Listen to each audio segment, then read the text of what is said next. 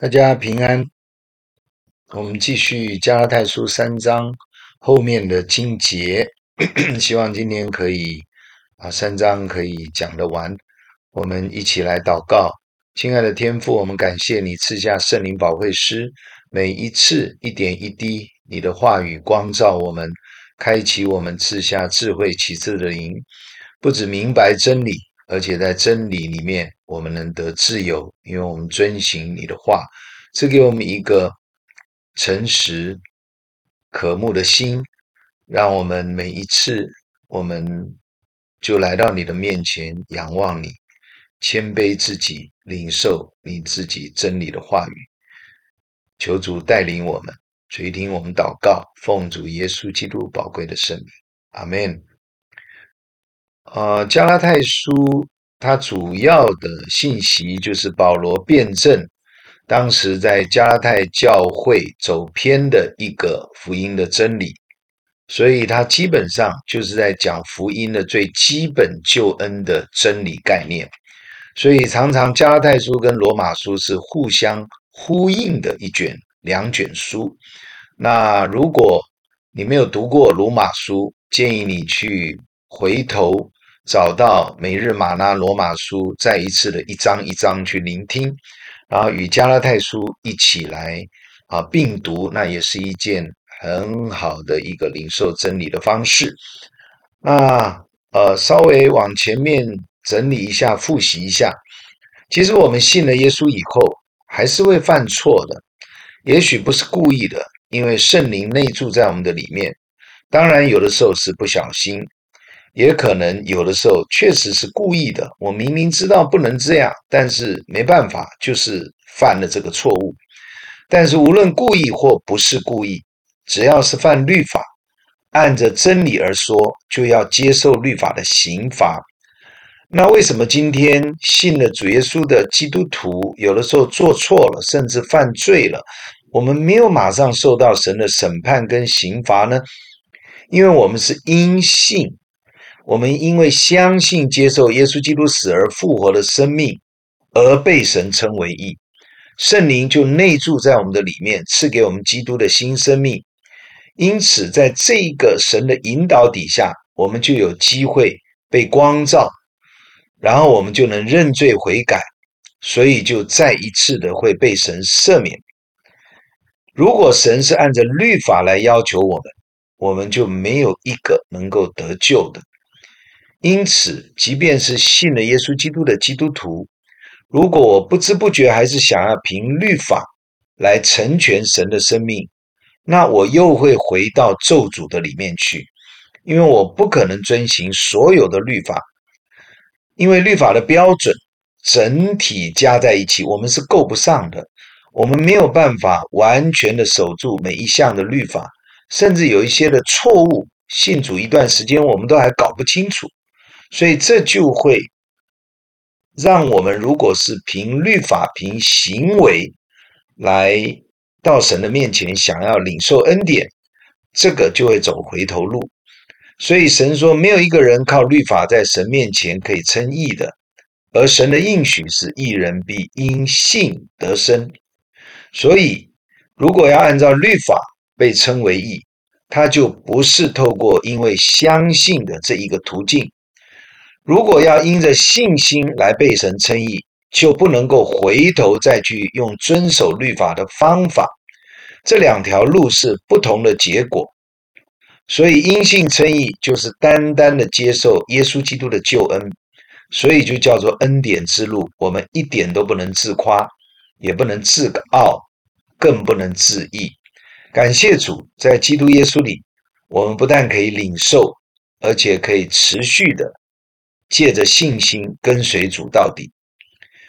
今天我们读加拉太书三章十五节到二十九节后面的这一段，哈，那我们我们就先读到十五啊到十八节。十五节，弟兄们，我且照着人的常话说，虽然是人的文约，若已经立定了。就没有能废弃或加增的。所应许的原是向亚伯拉罕和他子孙说的。神并不是说众子孙，指着许多人，乃是说你那一个子孙，指着一个人，就是基督。十七节，我是这么说：神预先所立的约，不能被那四百三十年以后的律法废掉，叫应许归于虚空。十八节，因为承受产业若本乎律法，就不本乎应许了。但神是凭着应许把产业赐给亚伯拉罕的。好，我们继续念十九节。这样说来，律法是为什么有的呢？原是为过犯天上的，等候那蒙应许的子孙来到，并且是借着天使经中保之手设立的。二十节，但中保本不是为一面做的，神却是。一位。好，我们暂时读到二十节。呃，从十五节开始，我们看到这一段哈，一直到加拉太书三章结束，这一段蛮重要的，也是非常的精彩。所以他说，第十五节开始说，我们照着人的常话，就是从人的角度，用人来看，纵然是人跟人之间立的一个契约，或者是盟约、遗嘱等等。啊，这个这个约其实是文约，其实原来也是遗嘱的意思。若已经立定了，就没有能够废弃或加增的。立约就是立约了，不能随便更改。他的意思说，更何况是神的应许。所以保罗从这里开始去引用旧引用旧约的例子来说明这个整个基要福音的真理。所以这里讲到亚伯拉罕跟神。领受了一个应许，这是记载在创世纪第十五章。神应许亚伯拉罕，他的后裔要像天上的星那样。而神当时知道亚伯拉罕其实根本不能生育，所以亚伯拉罕自己也说：“我又没有后代，你要应许我什么样的祝福呢？”啊，所以神就带他到外面说：“你看天上的星，我要让你的后裔像天上的星那样。”但是在这里，神说要应许赐给他和他的子孙。这个子孙旧约同一个字，它其实就是后裔的意思。他这里是讲到保罗提到亚伯拉罕的这个后裔的这件事情呢，回到创世纪十五章，所以神在新约说那一个字后裔那个字。其实原来是单数的意思，也就是这里新约所讲的，并不是指的众子孙、众后裔、许多的人，乃是说你的那一个子孙。因为这个字，旧约跟新约都是单数，但这个字原来在希腊文里面，它是一个集合名词，它是用单数形式出现的。所以在这里，它虽然也有复数的含义，但是这里用来是指单独一个人。这个是原来也是种子的意思啊，它是一颗种子。实际在圣经中，我们就用来指一个后裔。所以，那么从旧约跟新约上下文就知道，这个子孙比较是指一个对象。因此，保罗在这里就讲说，他讲的那个亚伯拉罕的子孙，从创世纪十五章衍生过来的解释是。其实他是指的神的后裔，就是指耶稣基督。神应许亚伯拉罕，其实是指向耶稣基督。所以呢，基督就是继承上帝国度产业的那一个种子，也就是由他能够带出历世历代信耶稣基督以后的亚伯拉罕的子孙，如同天上的星，也就是神的众儿女。而肉身的耶稣基督就是神的独生爱子，为什么他也称为亚伯拉罕的后裔呢？他不是神的独生子，他是神啊！因为耶稣基督确实是从犹大支派的后代约瑟及玛利亚所生的，他是道成的肉身啊。约翰福音第一章有提到，所以这一个子孙其实就是神所设立的那一个要。种下亚伯拉罕祝福的那一个种子，那一个子孙，他必须先成为人，来让神对亚伯拉罕的应许能够成就。所以保罗在这段经文里面要开始用旧约亚伯拉罕的例子，以及后面律法的例子，要来解释律法，神的律法跟神的应许之间的关系。我们从旧约知道，显然从时间上来看，创世纪神对亚伯拉罕的应许是在出埃及记律法之先，先有亚伯拉罕的应许，后来才是神透过摩西定下的律法。时间的先后是这样的。其实神的话语安定在天，永不改变，所以他的应许必然会实现，也不会改变。而且在旧约已经预先埋下了基督会在末后时代显现、带下救恩的伏笔，使得应许实现之时，我们就能够明白，其实无论旧约跟新约，都在神的引导掌管之中。所以这段经文十七节说，神与亚伯拉罕立的约，当然不会被四百三十年之后的神界摩西所定的律法。所影响而改变了这个应许，甚至使应许落空了。因为承受产业若是照着律法的要求，就变成好像是做工的得工价。因为你遵守律法，就可以得着神的产业、神的祝福，这样就不是凭神的应许了。但神是凭着应许把产业赐给亚伯拉罕。那这样说来，在应许之后的律法，为什么还要颁布呢？经文说，颁布律法是为了人的过犯，人会犯错，所以要用律法来规范神的子民。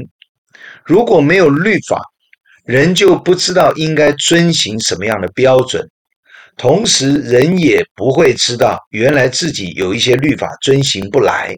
所以就犯了律法的罪，而且我们还没有能力胜过这个罪，因此人就会不想要寻求上帝的恩典与救赎。有了律法，反而人类就会知道我需要上帝的拯救，因为我会犯罪，我会犯错。罗马书三章二十节就是在讲律法的功用，本是叫人知道自己有罪，律法。是借天使经中保之手设立的，但中保本不是为一面做的，神却是一位。这是这段经文里面讲，中保原来的意思是两边两者的中间的仲裁的意思。这里的中保当然是指的定律法的摩西，所以神透过这位中保摩西定下了犹太人的律法。因为神透过这个为以色列人所定的律法，就来告诉以色列人，一旦破坏了所制定的这个律法的条约，保障就没有了。犯了一条的律法，就会等于犯了全条、全部的律法。所以第十九节可以这样写比较清楚。这样说来，律法是为什么有的呢？原是为过犯添上的。并且是借天使经中保之手设立的，等候那蒙应许的子孙来到。所以律法是后来因为人犯罪以后，神为了让人知道自己有罪，就用一个律法的标准，借着摩西，就是当时候的中保，站在神与人之间，他把它设立出来，而这个律法。也同时在等候后面神对亚伯拉罕应许那个子孙的来到，这就是指的基督耶稣的救恩。上帝经由天使借摩西做中保而颁下律法，律法借摩西与天使之手设立，是间接的传达双方的关系，它不能够比应许是上帝直接对人的恩典。亚伯拉罕之约就是神的直接应许，所以律法就比不上神的应许。虽然都是从神而来，因为神的应许是有神自己的保证，而神是不会改变的。感谢赞美主，所以应许就变成有神来保证，同样的问题在第三十一节说：既然应许颁布在先，律法制定在后，那律法是反对前面神的应许吗？答案当然不是的。如果神的子民真能够遵守神所有的律法，当然也能被神称义，得着神的生命。但是结果，律法反而把无法遵行全律法的众人都圈进有罪的生命里面。这就是加拉太书这段经文讲的。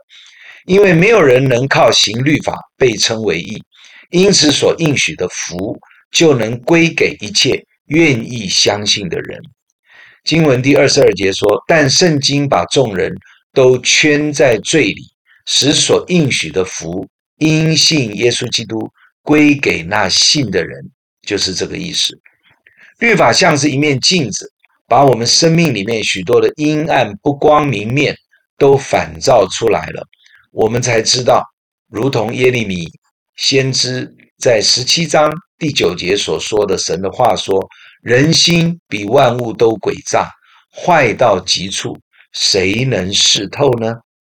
连自己都不知道自己原来在圣洁神的眼中如此的败坏，所以唯有更多明白真理，才能使我们会愿意更多依靠神，仰望他的怜悯，靠着圣灵的能力，谦卑的跟随基督的脚踪，基督的生命而行。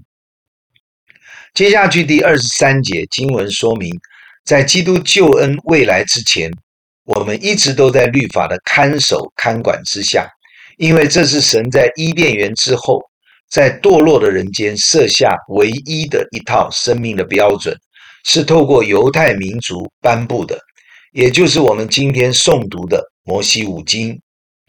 虽然是给犹太人，但也是给全人类颁布的。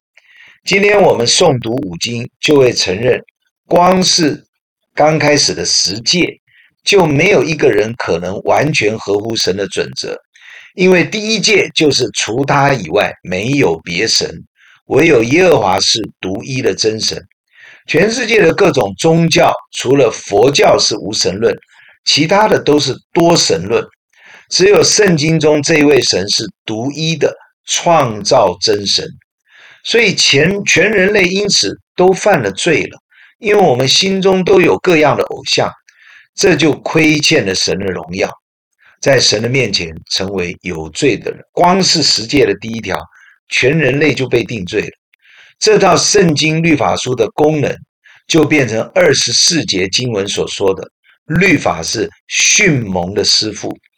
这个名词是指训蒙的师傅，就是启蒙的老师。或者是孩童的引导者的意思，在古代就是指受雇在希腊或罗马人的家庭中，负责督导保护六到十六岁孩童的仆役。律法使我们知道自己有罪，律法让我们知道罪的结局就是死亡，所以律法就如同一个训蒙的师傅，能帮助我们渴望找到拯救之道。就是因信称义的基督救恩。罗马书十章四节说，律法的总结就是基督，使凡信他的都得着神的意。接下来二十五、二十六节说，这因信得救的理既然来到，我们从此就不在师傅的手下了。所以你们因信基督耶稣都是神的儿子。经文中的师傅指的就是律法。当基督的救恩来，我们就不在律法原来做我们师傅的那一个遮盖底下，而是透过律法把我们引到基督的救恩面前，找到因信称义的恩典，成为上帝的儿女。感谢赞美主。最后，我们读二十七到二十九节。二十七节，你们受洗归入基督的，都是披戴基督了，并不分犹太人、希腊人、自主的、为奴的，或男或女。因为你们在基督耶稣里都成为一了。二十九节，你们既属乎基督，就是亚伯拉罕的后裔，是照着应许承受产业的了。披戴就是穿上的意思。当一个人领受了基督的生命得救以后，受洗归入基督及教会，就如同把基督的新生命穿在他的身上，别人看见的就是基督生命的样式在我们身上的彰显，而且在基督里合成一个生命共同体。二十八节原文应该翻译成：不是犹太人，不是希腊人，不是自主的，不是为奴的，不是男，不是女。啊，它原文呃经文是说翻译成，并不分犹太人、希腊人。原来希腊文应该翻译成就不是犹太人了，不是希腊，也就是说，在基督的救恩里面，我们没有哪一国哪一种族的人，通通都是神的儿女，就不会分门别类了，也就是都是亚伯拉罕的后裔子孙了，承受神所有的产业了。哇哦，这是何等大的祝福啊！亲爱的弟兄姐妹，这段经文厘清了律法与应许的差别，确认了因信称义的恩典。而且了解神颁布律法有他特殊的使人知罪、导引人进入基督救恩的功能，使我们能够归向基督，得着上帝的祝福，成为天父的孩子。这真是神的大智慧与大恩典。他没有按照我们的过犯待我们，我们要献上深深的感谢，三方面的感谢。第一个，感谢神赐下不改变的应许。使我们得以蒙受亚伯拉罕之福。第二个，感谢神赐下律法及圣经的话，使我们生命蒙光照，在最终知道要悔改、要回头，不会死于过犯罪恶之中。第三个，要感谢神赐下独生爱子耶稣基督，为我们舍命赎罪，使我们可以因为信他而领受神的生命，成为上帝的儿女。我们一起献上感谢的祷告。哈利路亚！感谢主，我们谢谢你赐下这么大的应许，使我们得着基督的新生命，也赐下圣灵保惠师，借着圣经的话，借着律法，使我们知道我们不过是一个罪人，但是我们可以蒙受基督的恩典。主耶稣，我们感谢你，我们赞美你，谢谢你，让我们天天以感恩为祭献给你。你也教导我们要凡事谢恩。我们同心向你献上感谢，垂听我们的祷告，奉主耶稣基督宝贵的圣名，阿门。祝福大家成为一个天天可以感谢归给神的器皿。